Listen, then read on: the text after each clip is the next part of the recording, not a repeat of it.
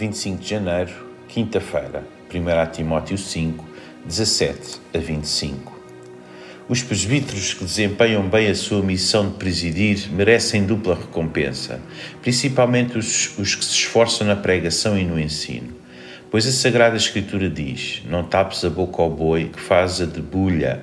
E diz também: O trabalhador tem direito ao salário.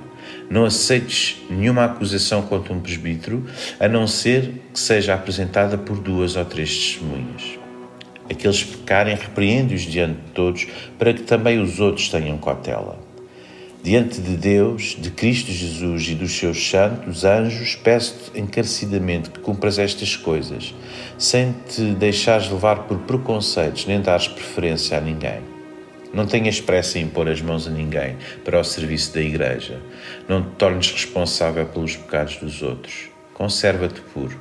Não bebas só água, bebe também um pouco de vinho por causa do teu estômago e das tuas frequentes doenças. Os pecados de algumas pessoas já são conhecidas de toda a gente, mesmo antes do juízo de Deus. E, e outros pecados serão conhecidos depois. Do mesmo modo, as boas obras, ou já são conhecidas, se o não são ainda, não ficarão escondidas.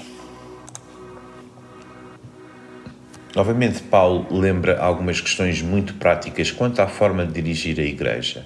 Atribuir salário digno aos que têm responsabilidades nos diversos ministérios da Igreja, tratar dos conflitos internos de maneira que não haja segundas interpretações, ser sábio quando houver necessidade de aplicar disciplina e também não ser precipitado na escolha de alguém para exercer alguma função.